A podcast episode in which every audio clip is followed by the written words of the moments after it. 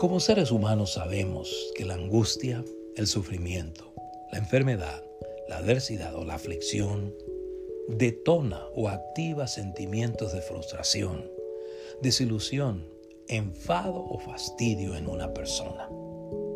Asimismo sabemos que la angustia, el sufrimiento, la enfermedad, la adversidad o la aflicción propulsa o mueve a muchas personas a reflexionar, a recapacitar o a reconsiderar sus actitudes, valores, creencias y acciones.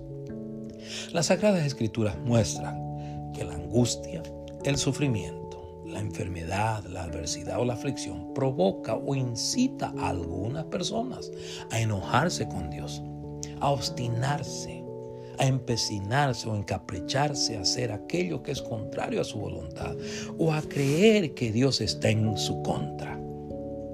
En Job 2, 8 y 9, el escritor del libro de Job reporta que la esposa de Job lo aconseja que maldijera a Dios y que se muriera al ver lo que sufría de una sarna maligna.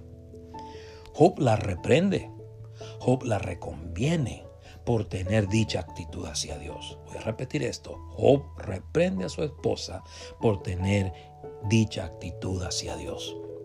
Su represión sugiere, su reprensión sugiere que quería que ambos confiaran en la bondad, poder y sabiduría de Dios, a pesar de que estaba pasando por una situación muy dolorosa, a pesar de que sufría la picazón, el ardor de la sarna maligna.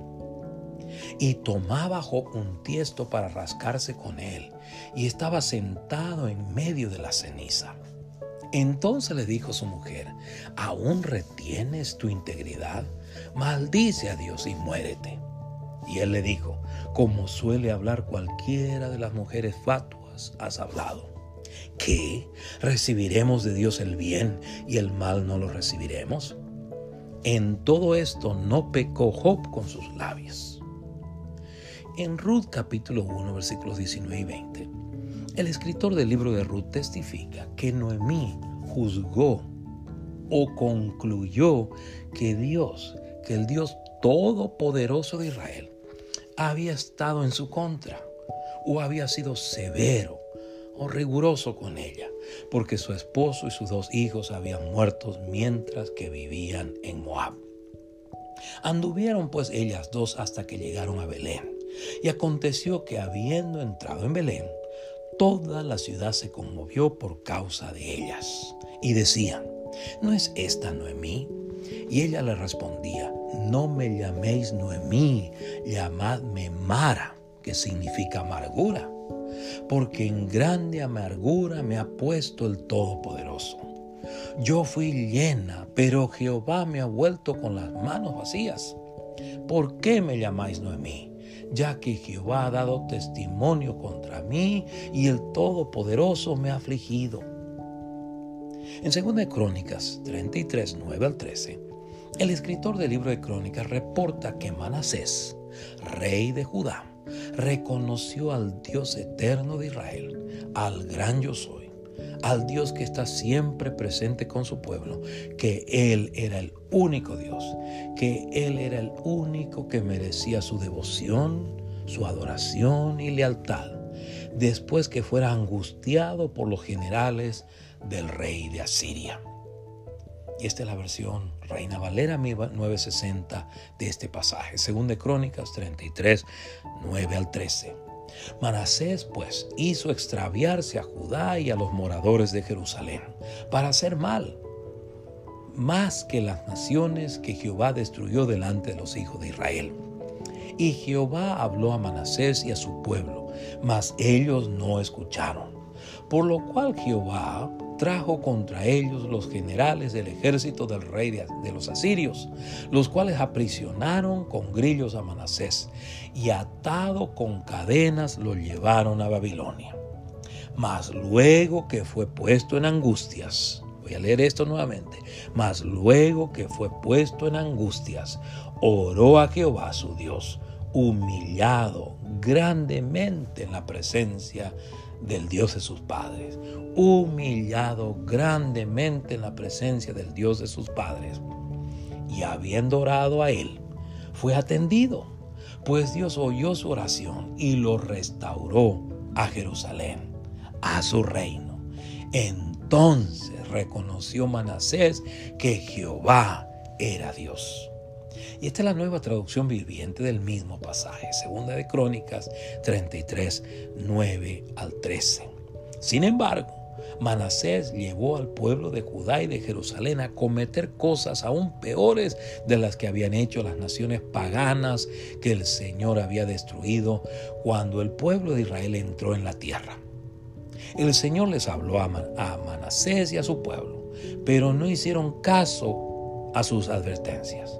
De modo que el Señor envió a los comandantes de los ejércitos asirios y tomó a Manasés prisionero. Le pusieron un aro en la nariz, lo sujetaron con cadenas de bronce y lo llevaron a Babilonia. Pero cuando estaba sumido en profunda angustia, Voy a repetir esta frase. Pero cuando estaba sumido en profunda angustia, Manasés buscó al Señor su Dios y se humilló con sinceridad ante el Dios de sus antepasados. Cuando oró, el Señor escuchó, lo escuchó y se conmovió por su petición. Así que el Señor hizo que Manasés regresara a Jerusalén y a su reino. Entonces Manasés finalmente se dio cuenta que el Señor es el único Dios. Los libros de primer y segundo de Crónicas cubren el mismo periodo de la historia de los hijos de Israel descritos por el segundo libro de Samuel, primero y segundo libro de Reyes, pero con una perspectiva diferente. Segundo de Samuel, primer y segundo libro de Reyes, narran las decisiones y acciones políticas de los reyes de Judá en tanto que el primer y segundo libro de Crónicas narran las decisiones y acciones espirituales de los mismos reyes. Los anteriores fueron escritos desde una perspectiva profética y moral, mientras que los últimos fueron escritos desde un punto de vista sacerdotal y espiritual. Así que, en los libros de Crónicas hay descripciones de las actividades ceremoniales, de salmos y de oraciones realizadas tanto por el rey David como por los reyes del pueblo de Judá, como es el caso de Manasés. Con respecto a la narración que describe el cambio, la transformación espiritual que Manasés experimentó estando en angustia y la restauración que Dios le concedió de su posesión, o posición, debo decir, como el rey de Judá, Debo señalarle que esta muestra que Dios, que el Dios eterno de Israel, está listo para perdonar a todo aquel que se arrepiente de sus pecados, de sus obras malas o de sus acciones torcidas. Dios está listo para perdonar. Asimismo, la narración que describe el cambio que Manasés experimentó estando en angustia y la restauración que Dios le concedió de su posición como rey del pueblo de Judá, muestra que dicha experiencia lo llevó a arrepentirse de sus pecados, a reconocer que había influido mal sobre sus súbditos, o a darse cuenta de que había puesto su fe en ídolos, en imágenes o en objetos incapaces de ayudarle.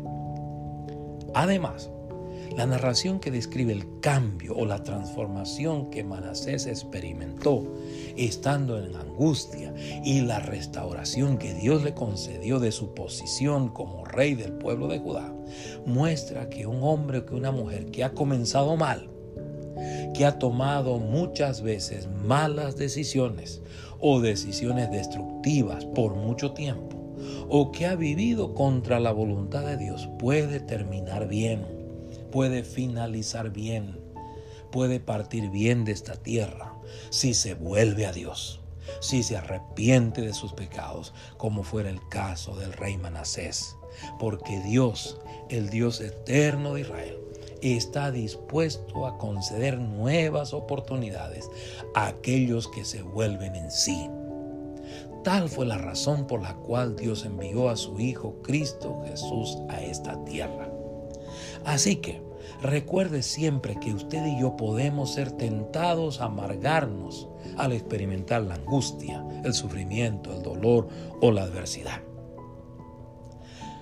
Reflexionemos, recapacitemos o consideremos nuestras actitudes, valores, creencias y acciones al experimentar la angustia, el sufrimiento, la enfermedad, la adversidad o la aflicción y reconozcamos nuestros pecados o errores.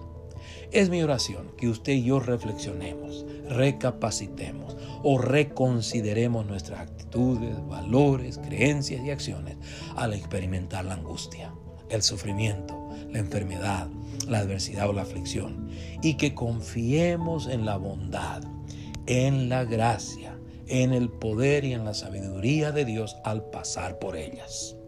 Amén. Dios les bendiga.